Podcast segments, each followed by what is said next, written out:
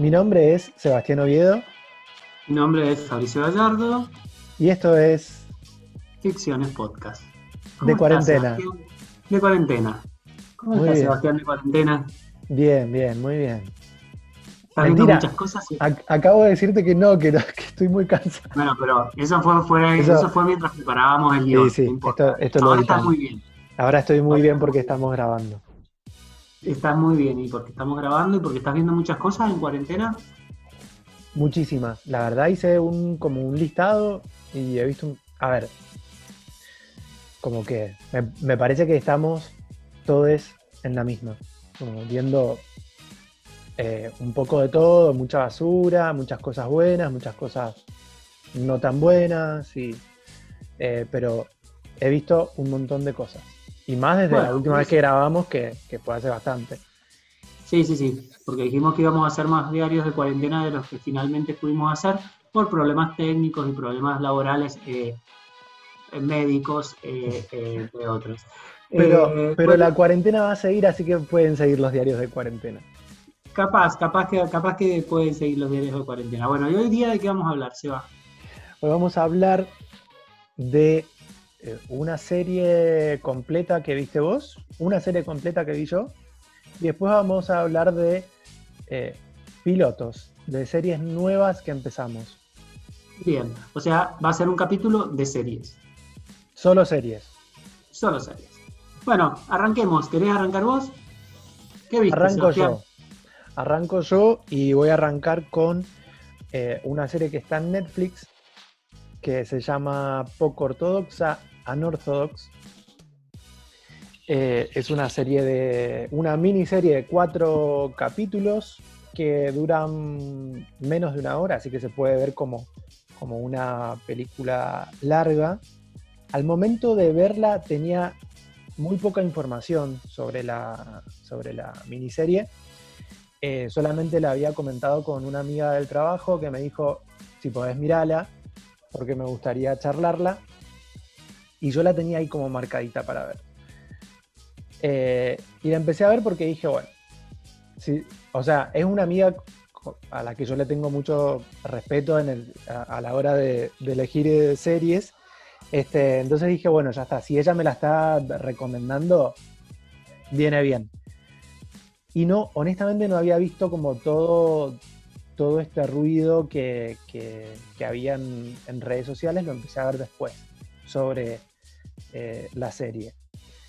Este, te comento un poco, está eh, basado en un libro, pero hay una discusión, como ya te comenté la vez anterior, eh, hay una discusión sobre si está basada o si está inspirada en el libro.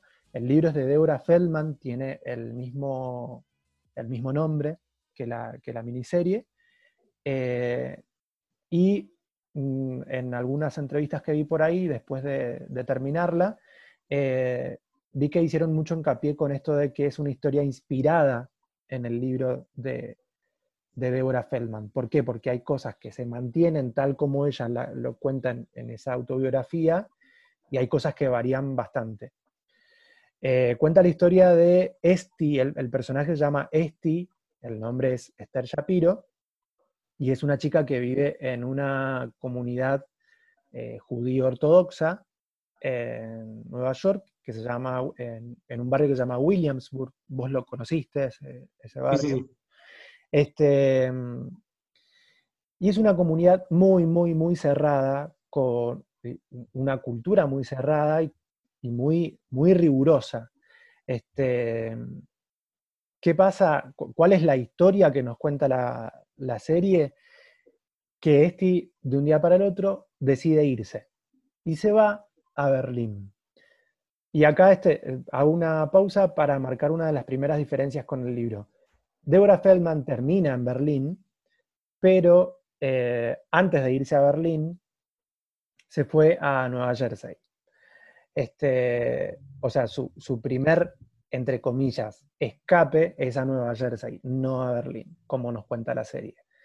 Este, así que se podría considerar como una historia de escape, pero en realidad, más que el escape, lo que cuenta la serie es una historia de, redescubrimiento y de liberación de ciertas eh, ataduras. También me da como un poco de cosita de decirle de esa manera, porque eh, la, serie es como muy respetuosa a la hora de hablar de, la comunidad, si bien la critica, eh, es muy respetuosa.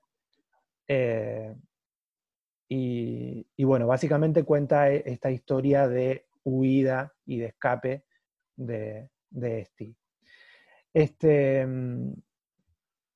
la verdad que a mí la serie me gustó mucho, podría contarte un poco más, pero no sé si la vas a querer ver, porque no, quiero, no quiero spoilearte. Este, pero pero la, la, verdad que me sorprendió mucho. Vos sabés que a mí me gusta mucho maratonear series. Esta es una de las series que no pude maratonear que la tuve que ver como en partes.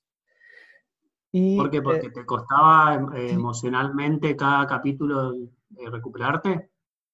Por una mezcla de dos cosas. no, no es tan gol no, a, mí al menos que soy totalmente ajeno a eso, no me golpeó mucho emocionalmente, pero sí como que, si, si, bien la, como, como, serie es muy entretenida, la, la narración, sí eh, hay un, necesito un tiempo como para procesar toda esa información.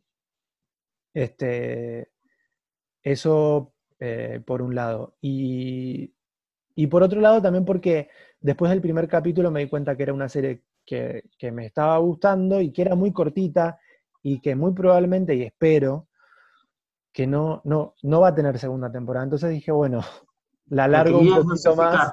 Claro, la, quería dosificar. Exacto. Eh, eh, bueno, sí, me contestaste un, par de las preguntas que te quería hacer, que era, bueno, que por qué la elegiste, eh, esto, esta recomendación de tu amiga ayudó, porque una de las dos series del momento, o del momento, estos momentos que vivimos son momentos muy raros. el momento es prácticamente la semana pasada, que es como, o, hace un par de semanas, que se hablaron de dos series de forma como masiva, que fueron eh, esta serie que estás comentando y Tiger Woods. Eh, bueno, ya la semana pasada ya pasamos a hablar de otra cosa, que es bueno, el, estreno de La Casa de Papel y la semana que viene hablaremos del estreno de La Casa de las Flores. Eh, por esta, esta agenda que está teniendo el streaming que es bastante extraña. Pero no es una película, perdón, no es una serie en principio que, que, que vería que vos eligieras para, para ver, y más en cuarentena, donde por ahí lo que elegimos ver son cosas o, comedias o, o perdón, o series o, películas que sean más, más felices, o sea, más, eh, no, tan, eh, no con una carga tan, tan importante. Yo el otro, el otro día estaba escuchando que había un montón de gente que estaba viendo una película que se llamaba eh, Milagro en la, celda, no sé, 777 o una cosa así, que cuando vos leías la sinopsis era prácticamente todo lo que te puede llegar a hacer llorar en el mundo está encerrado en un departamento, ¿por qué vas a ver eso? ¿Me O sea, yo no entiendo la gente que se quiere tirar por un balcón, porque si básicamente, prácticamente, vos lees de qué se trata la serie y es más o menos eso. Yo nunca la hubiera elegido para ver en cuarentena y mucho menos como vos, que me parece lo que, te pasó, que empezás, fue la que, con la que empezaste a ver en cuarentena. Fue como tu primer serie. Fue, eh, a ver, no, me acuerdo, probablemente no, pero no me acuerdo, me parece que fue ya la segunda.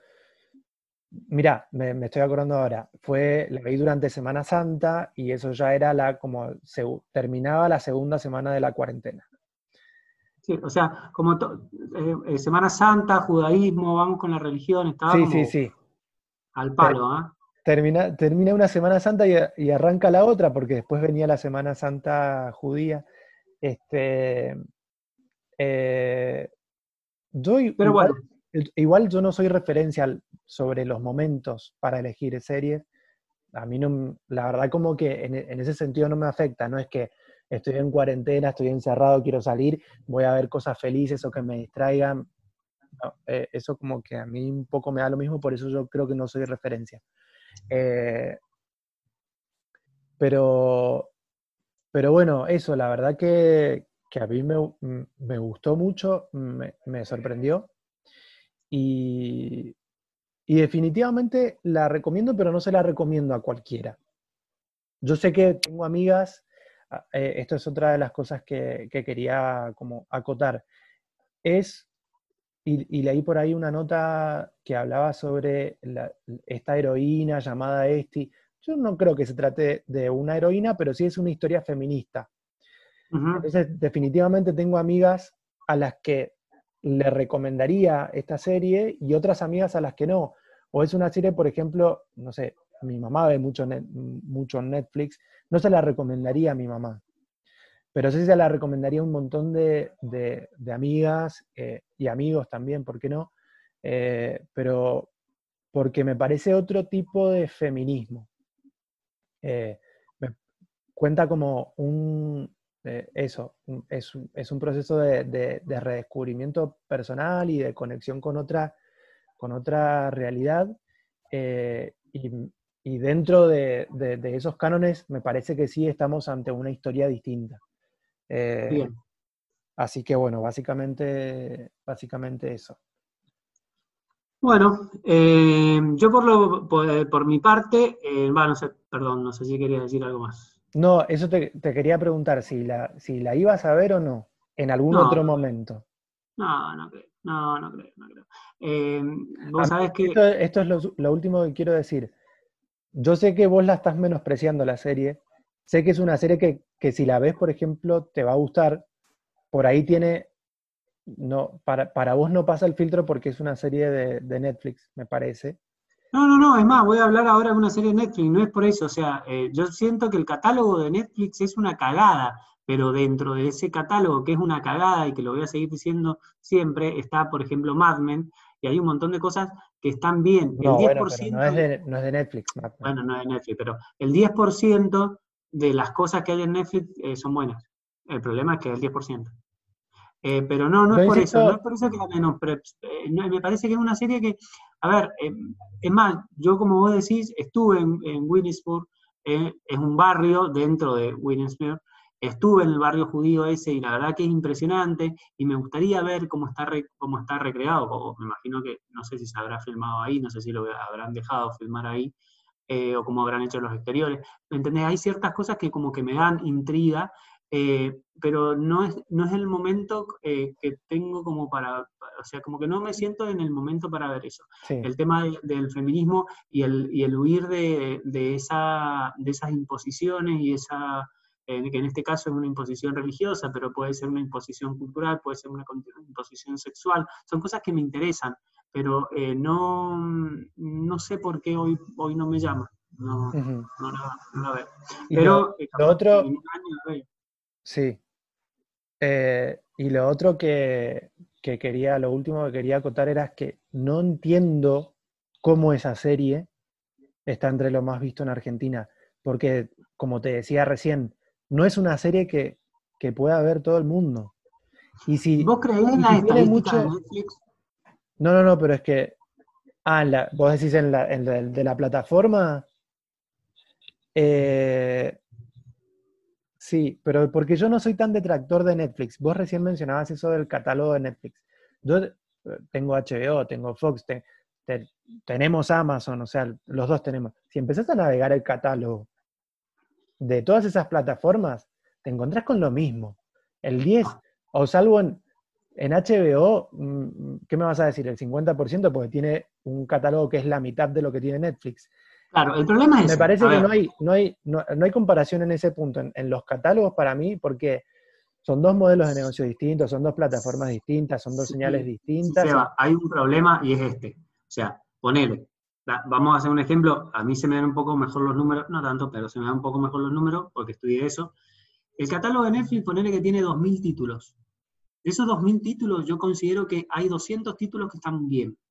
Entonces, si yo soy un usuario que no conozco, que no, voy a, que, no sé qué voy a ver, tengo un solamente, un 10% de posibilidades de elegir bien. El catálogo de Amazon es un catálogo que tiene 200 títulos, o sea, tiene muchísimo menos. Pero esos 200 títulos, hay tal vez 80 títulos que son buenos. Entonces yo ya tengo una posibilidad de, un, de, que, de que si voy a elegir algo que no sé qué voy a elegir, tengo la posibilidad de, que, eh, de un 40% de que elija algo medianamente bueno. Y lo mismo se aplica con HBO, que tal vez tiene un catálogo todavía menor, con, no sé, 100 títulos, ponele que son más, pero 100 títulos, donde tal vez 60 sean buenos o medianamente buenos. Entonces ya es el 60% de posibilidades. A eso voy. A ver, números que pueden, o sea, que son ficticios, ¿no? No sé cuántos en catálogo de Netflix. Entonces, hay más probabilidades de elegir qué ver en, eh, de elegir algo bueno para ver en plataformas como Amazon, como HBO, que en Netflix. Y lo que me parece, y por eso te estoy, déjame terminar por eso te estoy diciendo si crees mucho en, las estadísticas Netflix. Lo que Netflix sabe eso, es un conocedor de su catálogo y es un conocedor de su público. Entonces, cuando tiene una serie como esta, que es fuerte, que es potente, que está bien hecha, que cuenta una historia, que da una discusión tanto política como social, como, como que está en agenda, y yo creo que la vende. Y una de las formas de venderla puede ser poniéndola como dentro de lo más visto en Argentina, en, en España, en, en, Francia, en lo que sea, y tal vez no es lo más visto. Tal vez lo más visto es la última película de Mark Wahlberg, ¿me entendés? A eso voy. Yo no, estoy, no creo mucho en, ese sentido. Pero tenés otro medidor aparte de la, de la, plataforma, que son las redes sociales y son los medios de comunicación. Sí, pero las redes vos te sociales... metés en redes sociales, vos te metés en Twitter y todo el mundo ha hablado en algún momento de poco ortodoxa. Los que siguen series, no tan solo de Netflix, sino de otras cadenas, sí, pero se la metieron, se la metieron por el ojo, se la, está, está ahí en el top 10, te aparece, te aparece, te aparece, te aparece, te aparece. Entonces, si a vos hay algo que te dicen, comprá, comprá, comprá, comprá, por eso, y vas a comprar y después vas a hablar. Por eso, pero, y, respondiendo también a lo otro que, decías, Netflix no es, la, no es la única, y acá ya nos fuimos de la conversación, ya podemos dar por cerrado el tema de, de poco ortodoxa. Eh, y con esto cierro. Pero Netflix no es el único hoy que tiene eh, el, el, estudio sobre qué ven sus usuarios. HBO lo tiene, Amazon lo tiene, todas las plataformas lo tienen.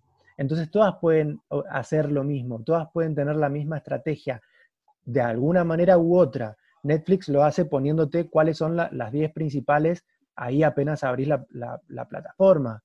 Pero digo, dejemos de demonizar porque eh, el, el, estudio sobre los públicos lo hacen todos. Y, yo, y yo soy muy, eh, eh, y para, para, corregir algunos, algunos números, HBO y Amazon son mucho más chiquitas y insisto con que son modelos de negocio y de producción de contenidos totalmente distintos, eh, distintos a, a, Netflix y distintos entre sí también. Y el catálogo de Netflix tiene más de 6.000 títulos entre series y películas. Es obvio que un bajo porcentaje va a ser un contenido potable. Es obvio. Por la cantidad de títulos, es obvio que va a ser así. Entonces me parece que tiene que ver con una cuestión de navegabilidad de, y un montón de cosas que, que exceden el tipo de contenido que yo quiero elegir. O sea, eso está como en un margen. Ya es tan grande ese océano que el tipo de contenido que a mí me gusta y que quiero elegir ya está en un margen tiene que ver con un montón de otras cosas, el acceder a un contenido o encontrarme con un contenido que a mí me guste. Pero esa es una decisión comercial que, que, está tomando, que tomó Netflix y es un modelo de mercado que tomó Netflix y que le funciona. Y, y está bien y que sea así, que quiera tener 6.000 títulos porque eh, te hace... Eh, por eso te eh, digo, pero por, por eso no, me, no, no, me, parece tampoco acertada poner en comparación o en competencia a HBO versus Netflix, porque como que no. Y, y volviendo a poco ortodoxa, lo que te decía es que me sorprende haber visto en redes sociales, más allá de la plataforma, haber visto en redes sociales que mucha gente habla de la serie justamente por eso, porque no es una serie que yo le, recomiendo a todo el mundo. Y me parece, y es, una, y es una serie que, que navegando en Amazon te la encontrás o que navegando en HBO te la puedes encontrar. Es un tipo de... Eh, esto también lo dije en el episodio, en el episodio anterior, en, el que hablamos de series. Eh, no sé si lo dije en el episodio o, o, está en la nota con certeza en la que hablé de esta serie, Lock Key, que es una serie de Netflix, es una serie que tiene la pincelada y que, que está armada con el pincel de Netflix, ¿entendés? Pero poco ortodoxa no, ¿entendés? A eso, a eso era lo que, a lo que hacía referencia. Este, pero bueno, vamos a seguir hablando de Netflix porque vos viste otra serie que a mí me interesa y que quiero que ahora me cuentes. Eh, yo vi una serie que eh, se estrenó más o menos al mismo, en el mismo tiempo, tal vez un poquito antes, eh, que es una, una comedia de muy pocos capítulos, no seis capítulos, de una, esto que a mí me encanta, que a mí me gusta mucho, a mí cuando, a cuando me ponen una comedia que habla un poco de, que, te maquilla, porque, porque, en realidad está hablando de drama, pero te lo está poniendo en tono de comedia, y además está utilizando el tema de comedia romántica, eh, a, mí, a mí me compra, me compra desde ya. Y me compra mucho más si por lo general veo que en los créditos la persona que escribe es la persona que actúa y es, la, y, es hasta, hasta un poco autobiográfico. Ya lo habíamos visto el año pasado con la excelente Fleabag, en los años anteriores con Master of None y eh, con, no sé, Girls de Lena Dunham o Insecure, Insecure. que, que está volviendo ahora, eh, eh, viste, no puedo no hacer, no hacer un capítulo sin hablar de Insecure. Em, bueno, son todos estos casos que se repite que la, la creadora, la guionista y muchas veces la actriz es la misma. Bueno, la serie se llama Feel Good, es una comedia de seis capítulos, está protagonizada y escrita por Mae Martin. Mae Martin es una jovencísima em, comediante de stand-up que es ella canadiense y eh, vive actualmente en Londres y y en realidad utiliza parte de su vida para contar una comedia romántica en la cual esta chica, creo que tiene 22, 23 años, haciendo, haciendo su espectáculo de comedia, conoce a otra chica, se enamora y empieza a tener una relación con ella. Eh, acá hay una de las cosas que más me interesó de la serie, que en el capítulo, son capítulos muy cortos, 20 minutos, eh, en el primer capítulo ya vemos todo esto, o sea, vemos cómo ella está sola, eh, vemos cuáles son los problemas que tiene, porque cada una de las dos voy a hablar que tienen distinto, distintas clases de problemas.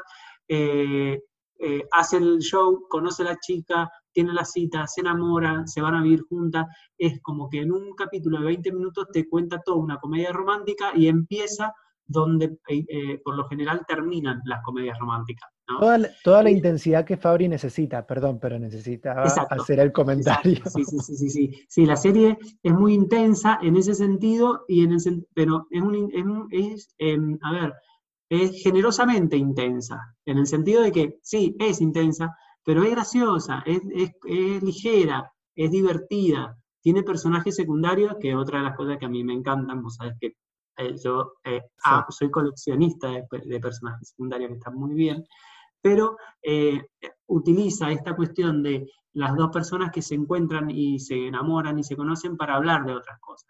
Eh, Mae, de los problemas que arrastra, que tienen que ver con la drogadicción y, un pasado de delincuencia que la llevó a estar en la cárcel y por eso hoy por hoy ella eh, decide emigrar a Londres y su relación muy conflictiva con sus padres, punto a favor para el personaje de la madre, uno de mis personajes favoritos, interpretado por Lisa Kudrow, la Phoebe de Friends, un personaje es... Hay una escena en la cual em, em, cuando se conoce el personaje de la novia, conoce a la madre, eh, y le dice a Mae, es, y como que se queda, que se queda tecleando, entonces dice, sí, es impactante, no, dice, es icónica.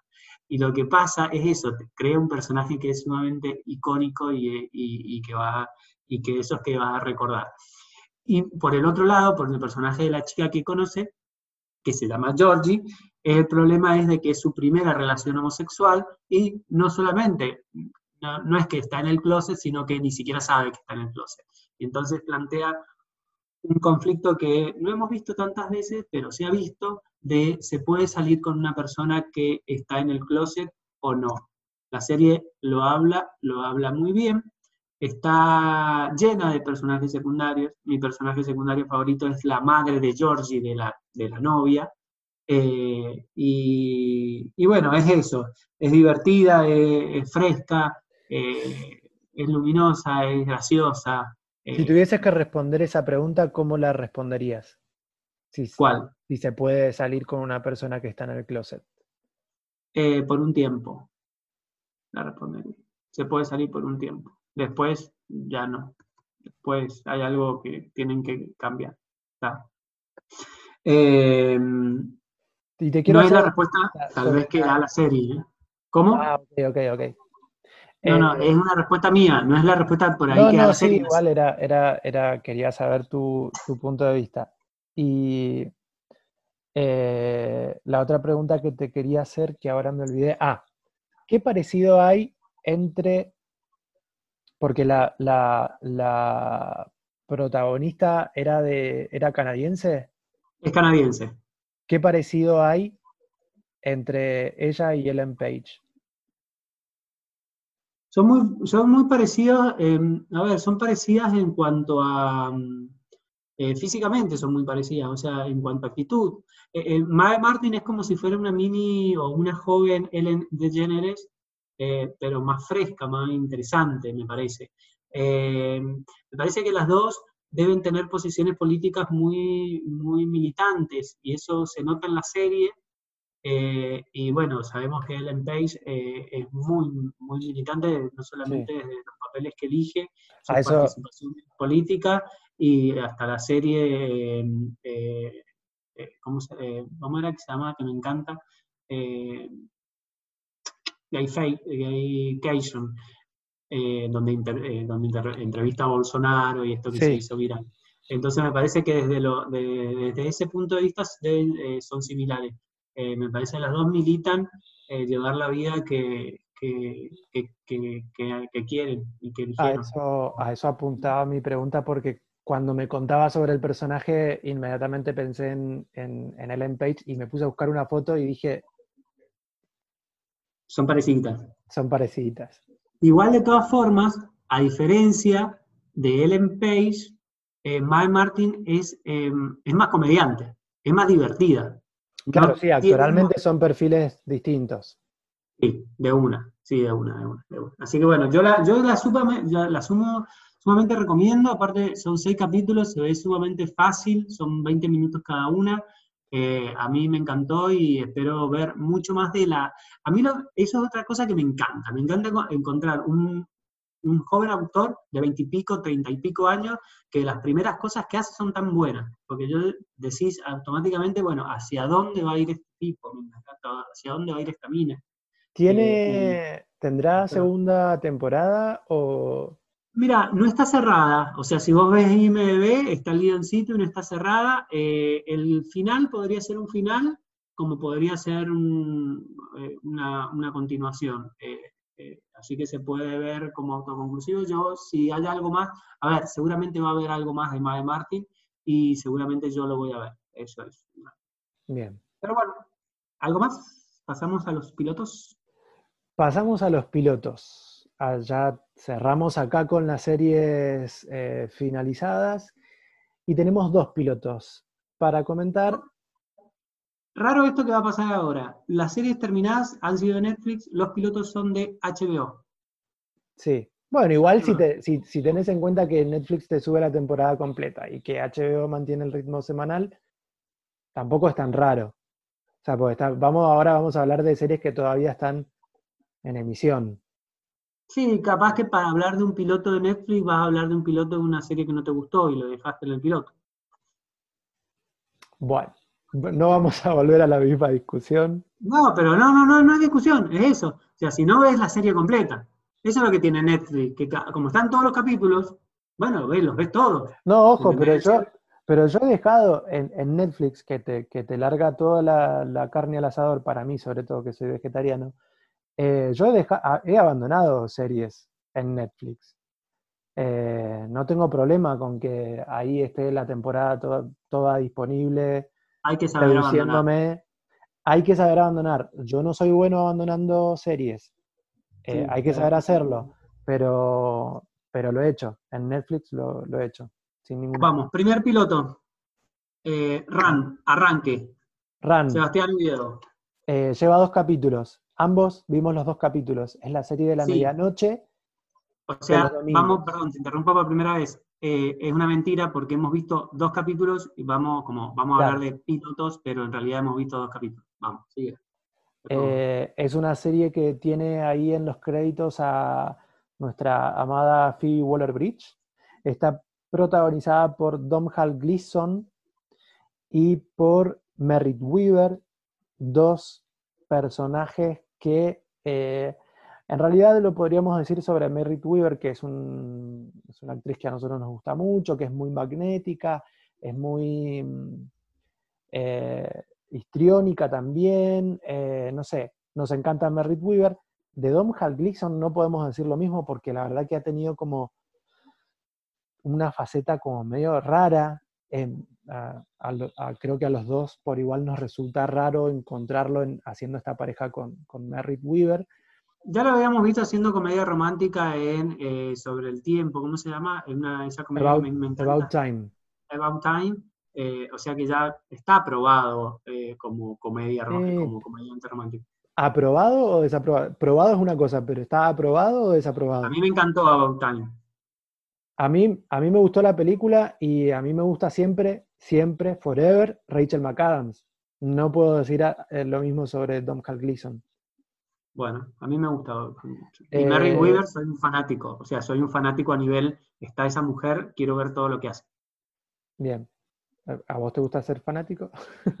Me encanta ser fanático. Y más cuando encuentro una, una actriz como Merritt Weaver que te hace una torta en el lejano oeste o te hace la, mejor, la hermana de historia de un matrimonio eh, o, o- o te hace esa policía impresionante. De todas maneras, podemos decir que es una actriz multifacética. Es una pregunta esta y yo ya tengo mi respuesta. ¿Vos dirías que es una para actriz sí es multifacética? una actriz multifacética. Yo digo que no, pero lo podemos discutir después. Tal vez cuando termine la serie lo podríamos discutir. Eh, Bueno, sigamos. bueno, la, la premisa de la serie, lo que vemos en el primer capítulo. El ahora no me acuerdo los nombres de los personajes. El, el personaje de Merritt Weaver recibe un mensaje en su celular que dice Run y ella responde Run y es el código que tienen estos dos personajes para abandonar su vida y todo lo que están haciendo e ir al punto de encuentro en el que habían dejado establecido hace, si no me equivoco, corregime, 15 años atrás, 15 años atrás cuando eran eh, estudiantes universitarios. estudiantes universitarios. Es como una especie de la, de, mm, la boda de mi mejor amigo en clave huida, novia fugitiva. Eh, eso es más o menos lo, lo que presenta, lo que presenta, lo que nos presenta la- el primer capítulo de la serie. Obviamente, a ver, eh, y esto hay una trampita por si ves la serie en vivo, se emite a las 12 de la noche acá en Latinoamérica, en, en Argentina puntualmente a las 12 de la noche los días domingos. Este, hay una trampita que es que apenas termina el episodio tenés el avance del próximo, entonces como que con un piloto de media hora es como que ya, ya podés tener el tráiler del, del otro y ver más o menos, o, o esperarte algo más. No veo avances, no te veo tráiler, no te veo avances. Yo termina el, el coso, empiezan el primer crédito y pongo eh, stop, ya está. No Soy de ver los créditos, pero soy de ver los créditos al inicio. Me gusta mucho ver la- las presentaciones. En este caso no hay. pero en este caso, los créditos Sí, del final, Sí, los créditos al final, por eso. que los son los, que- los únicos créditos que hay, digo. Claro, por eso, porque no hay al principio, entonces veo los créditos del final y, y pongo stop, no quiero ver el A avance. mí en lo me gusta ver créditos, no, no, no soy amigo últimamente de ver trailers porque creo que los trailers no están bien hechos ni en el cine ni en la televisión. Este, pero en el que, pero en, o sea, ah, viendo televisión y más si lo tenés ahí pegado al, al final del capítulo, yo últimamente te lo estoy viendo. No. Este, ¿qué te pareció la serie? Mira, a mí el primer capítulo me gustó mucho, me gustó mucho la historia, porque si bien está remanida, me pareció que la química de los personajes era impresionante, cuando no era esperable que la química de, los personajes sea impresionable, porque no son una pareja que eh, a, priori eh, sean compatibles, ¿me entendés? O sea, me pareció medio rara la elección de actores, sin embargo me sorprendió mucho en el primer capítulo y me gustó. Me gusta mucho, y me gustó mucho la vuelta de tuerca de dónde se encuentran y cómo hacen ese, em, eh, el uso del espacio físico. Me parece que eso eh, fue, eh, fue acertado, es difícil, no vamos a decir dónde se encuentran, cuál es el uso del espacio físico, pero en el primer capítulo funcionó y me funcionó muy bien. Me funcionan muy bien ellos dos como en, bueno, en cuanto a su química, y Mary Weaver me parece muy graciosa en eh, sus, eh, cuando tiene que ser graciosa. Eso en cuanto a piloto. ¿A vos qué te parece el piloto? A mí el piloto eh, me encantó y reafirma mi gusto por Merritt Weaver. Me pareció muy divertido como te decía recién, no puedo decir lo mismo de Dom, Dom Gleason, si bien es un actor que no me disgusta, nada, qué sé yo, está bien y su personaje está bien. Eh, pero acá ya, no sé si querés hablar algo sobre el segundo capítulo o lo dejamos solamente en el primero. No, dale, eh, sí, porque, porque va a sonar como, bueno, el piloto me encantó, pero el segundo capítulo lo, lo. O sea, me pareció un capítulo que eh, se repitió que los dos personajes se tornaron insoportables, egoístas, egocéntricos, histéricos. Y yo eso no sé si lo hicieron como para estirar la situación de que no sé si toda la serie, eh, que son ocho capítulos, va a transcurrir en el mismo espacio físico. O, eh, y si eso va a pasar, tal vez es ese el motivo por el cual lo están intentando estirar, y en ese estirar están, están sacándole eh, la frescura en los personajes, que es lo que me había parecido que estaba bueno en el primero. Entonces, bueno, sí, la voy a seguir viendo, pero el segundo capítulo no me gustó, porque no me gustaron ellos. En el primer capítulo me gustó, porque me gustaron ellos, y en este segundo capítulo no, no me gustó. Claro. O sea, a ver, partimos de una premisa. Vos y yo, amigos universitarios, 15 años, aparentemente teníamos la química del mundo. Decimos, bueno, vamos a, si cualquier cosa pasa, te mando un mensaje y nos encontramos. Cuando nos encontramos, salen chispas de ahí. Chispas, o sea, no paso, no, en el baño del, vagón, porque es así. no, no sé si están así, me parece que, es como, eh, que me parece que, que, la situación es bastante surrealista como para saber si es así o no es así. A mí lo que me pasó... ¿Cómo? Perdón, eso, no lo hace la serie, que está bien, porque no tiene que hacer lo que yo digo, o sea, está bien, está bien, no lo hace, pero la decisión de estirar determinadas cosas a mí me... A mí me... A mí me pasa, no lo contrario, pero algo distinto. Eh, el segundo capítulo a mí, a mí me gustó, pero sí es verdad que eh, baja eh, un escalón. No detesté a los personajes. Los personajes me parecen totalmente vanidosos y egocéntricos desde el minuto uno, porque para abandonar tu vida por una pelotudez que haces en la universidad y dejar lo que sea que estés dejando, tu trabajo, tu familia, lo que sea, sos un personaje vanidoso y egocéntrico desde el minuto uno. Eso ya lo vimos en el primer capítulo. Me parece que no me suma esa información en el capítulo 2. Eso por un lado.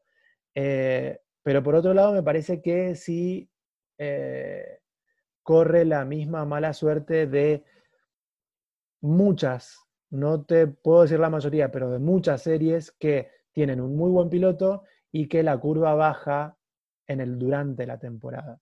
¿no? Entonces después tenés como una curva que puede volver a, subir hacia el final de la temporada. Me parece eso. No me esperaba tanto del segundo capítulo y eh, tal vez por eso mm, me gustó un poco más de lo que de lo que te no sé. Eso de que, eso de que esas series que empiezan con un muy buen piloto y después van bajando, me da pie para hablar del próximo piloto, que es un, es un piloto que pasa exactamente lo contrario es un piloto que empieza muy abajo para ir subiendo, increyendo en cuanto a la serie. ¿Coincidís conmigo, Sebastián Oviedo? No coincido, ya sabes que no coincido, por eso estás haciendo esa pregunta. Pero no seríamos nosotros si, si estuviésemos coincidiendo todo el tiempo, así que este, eso es lo que nos junta. Eh, así que bueno, dejamos atrás RAN, la pueden ver a las 12 de la noche por HBO, lleva dos capítulos. En HBO Go. Este, en la plataforma, exacto. Eh, la otra serie de la que vamos a hablar, como bien decís, se llama The Plot Against America, el complot contra América. Eh, y acá te doy el pie, así la presentás vos, que me parece que tenés ganas de hacerlo. Es una serie, es la nueva miniserie, no va a ser serie, es miniserie, son seis capítulos de eh, mi querido David Simon, responsable de eh, The Deuce, eh, serie que el año pasado terminó y que yo puse en mi top 1 de mi top 10. y de The Wild, considerada por muchos una de las mejores series. Sebastián hace. ya estoy empezando, ya estoy empezando a bostezar, mira.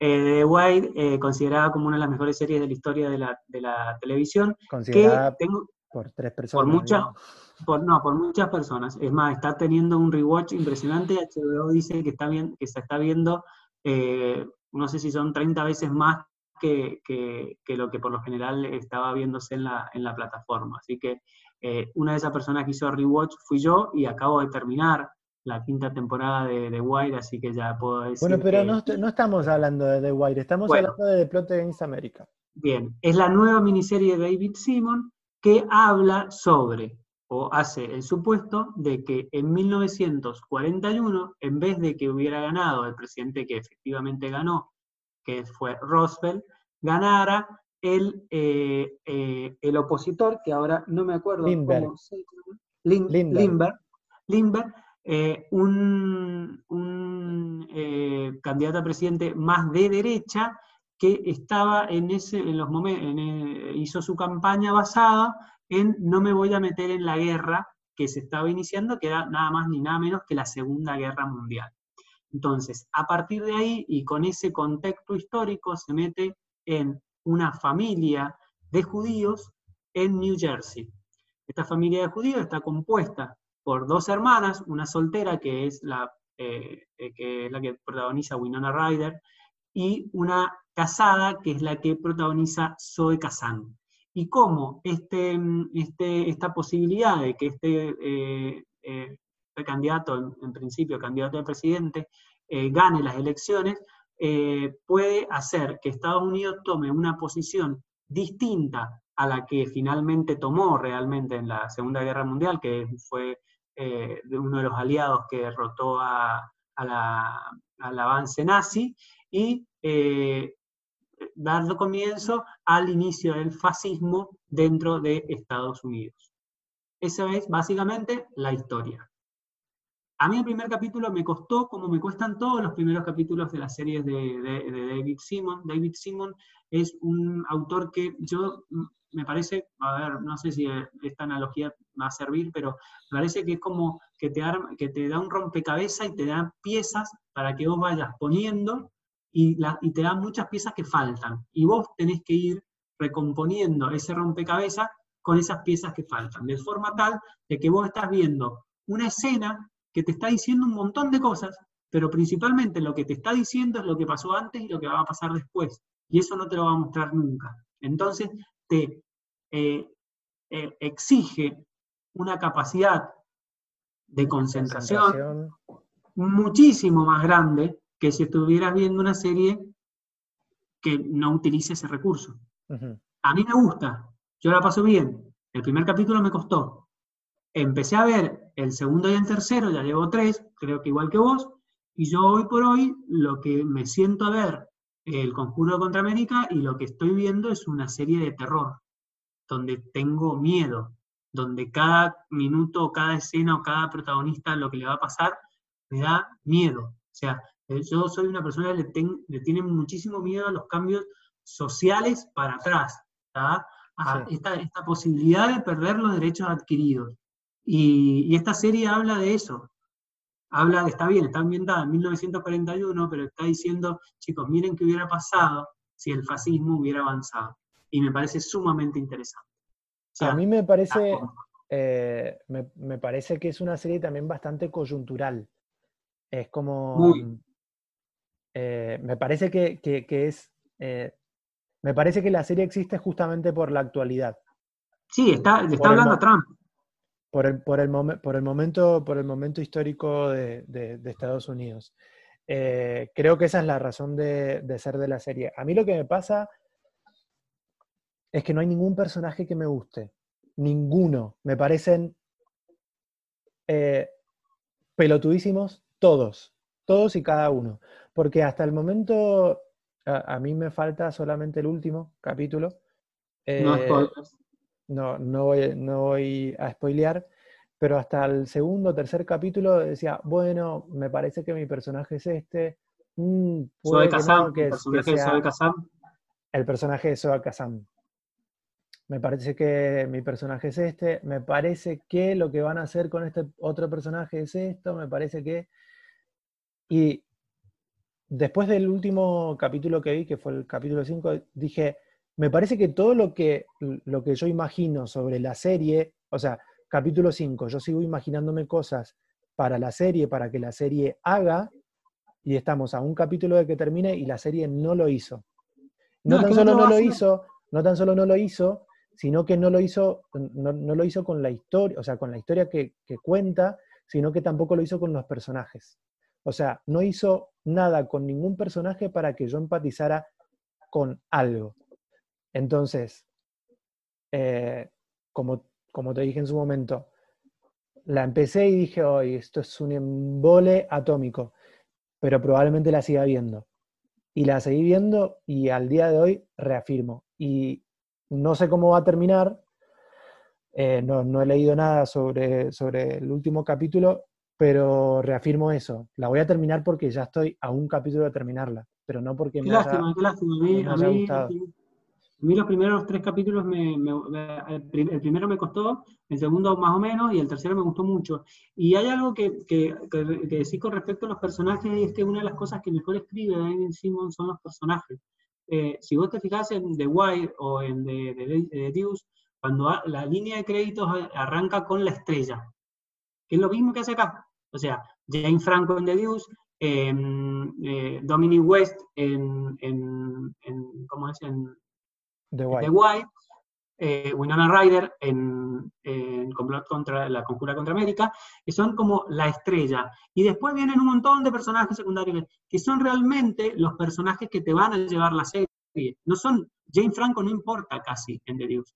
McNulty, el personaje de White, eh, tampoco. Y Winona Ryder, no sé, hasta ahora, me parece que tampoco. Entonces, lo que hace es como mentirte desde ya, desde el principio, para que vos te vayas a fijar en, ese, en esa estrella, pero cuando te quieras dar cuenta, estás enamorado del resto. Eso lo hace siempre y lo, y lo, y lo hace bastante bien. Los, los personajes escritos por David Simon están muy bien escritos. Se sabe muy bien cuáles son sus motivaciones, se sabe muy bien cuáles son sus arcos, cuáles, eh, a dónde van, cuáles, cuáles que apuntan, cuáles cuáles son sus, em, eh, eh, sus códigos morales, sus códigos éticos, y me llama la atención que me estés diciendo eso.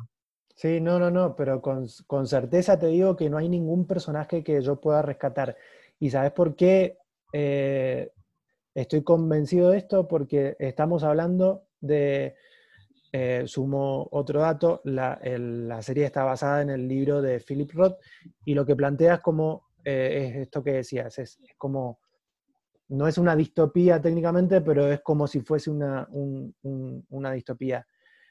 Teniendo la posibilidad de crear una, eh, una, realidad alterna, que no, una realidad que no queremos, pero que era una realidad alternativa, eh, lo podría haber hecho con, eh, me parece a mí, dotando un poquito mejor a los personajes de cierta eh, de, cierta textura, de cierta emocionalidad, de cierta... Y acá no lo veo y me parece que teniendo la posibilidad de hacerlo, porque se trata de un entorno totalmente ficticio, donde no hay nada basado en la realidad, no lo hace, entonces yo no quiero a ningún personaje. Me parece que incluso están maltratados los personajes. Bueno, vamos a seguir viéndola y después cualquier cosa en la próxima vez que hablemos de series vemos a ver si coincidimos en esto, porque tal vez te termine dando... Porque tal vez puede, por eso, ya como que no tengo expectativas eh, en el último capítulo y digo, bueno, tal vez me sorprenda, espero poder sorprenderme, pero... Hay una frase muy famosa de Chekhov que dice que si vos vas a sacar un arma en, un, cuento, en realidad era, era hablaba de un cuento, en una ficción, después la tenés que usar. David, Simon por lo general no saca armas. A ver, no estoy, hablando eh, no físicamente, sino metafóricamente. Sus, personajes no son de actuar, son más bien de transitar. Y capaz que eso es lo que pase acá. No sé, puede, puede ser, no lo había pensado de esa manera, pero, pero de todas maneras no, es algo que, me convenza como, como estrategia para... Estamos hablando de piloto. ¿Recomendás piloto eh, la conjura contra América? No, no. Bueno. o sea, en realidad se lo recomendaría a una persona que sé que le va a gustar, pero abiertamente no, no, no puedo, no, saldría a decir, No, yo se lo recomendaría a una persona que le guste la política, o que sea político, que sea un animal político. No me parece que como... como, la Sí, la política o la historia, pero... No sé si la historia, no sé si es la historia, no se mete mucho con la historia. Cambia una cuestión de la historia, pero no, no. Pero construye a partir de ese cambio. Sí, construye... a partir de un cambio. Pero, pero no es que te va a contar, no es que vos vas a ver un documental. No, no, no, no, no, para nada, para nada. Yo eh, hace muy poco vi, que también lo hablé en el podcast pasado, La Trinchera Infinita, que es una película que transcurre durante 40, 50 años y vos ves, la, ves pasar la historia de España. Bueno, acá no es así. Acá no, no, un hecho y nada más. O sea, yo me parece que sí, sí es un muy buen ejercicio para una persona que se interese por la política o que esté comprometido políticamente. Pero nada más, digamos. Por eso, me parece eso, que es, es difícil, es difícil de recomendar. Sí, sí, David Simon siempre es difícil de recomendar. No, de, todas, maneras, no, eh, no, no lo sepulto y tengo ahí pendiente, si bien sé que me, que, me voy a aburrir y acá sí tengo preconceptos, eh, tengo pendiente The Wire y tengo pendiente The Deuce eh, y espero en algún momento verlas y espero no perder el tiempo. No, no, no va. No me gusta. No vas a perder el tiempo aunque no te gusten porque son muy, son muy buenos ejercicios de guion. Me parece que no. Eh, digo, tengo preconceptos, pero yo trato de despojarme de esos preconceptos. No, trato de no ser prejuicioso, trato de no fanatizarme, de no decir esto lo voy a ver porque está tal persona o esto no lo, mal. esto no lo voy a ver porque no, no trato porque me parece que no está bien ese, ese, ese fanatismo. Por eso digo también que no lo sepulto y si bien esta serie no me gusta, no descarto ver otras series de, de Bueno, Seba, ¿algo más? Nada más, me parece que hemos hablado un montón, así que eh, perdonen nuestra deficiencia técnica, pero sabrán entender en tiempos de cuarentena que esto es lo que hay. Es lo que hay y no hay más. Bueno, Sebas, eh, yo fui Fabricio Gallardo, FabriH en Instagram y en eh, Twitter. Eh, a mí me encuentran como Sebas Oviedo en Twitter y como o Sebas en Instagram, medio raro el usuario. pero si no, pueden buscar Ficciones Mac en, cualquier, en cualquiera de las redes sociales y ahí nos van a encontrar etiquetados seguramente a nosotros. Hasta la próxima, Sebas. Hasta la próxima, Fabri.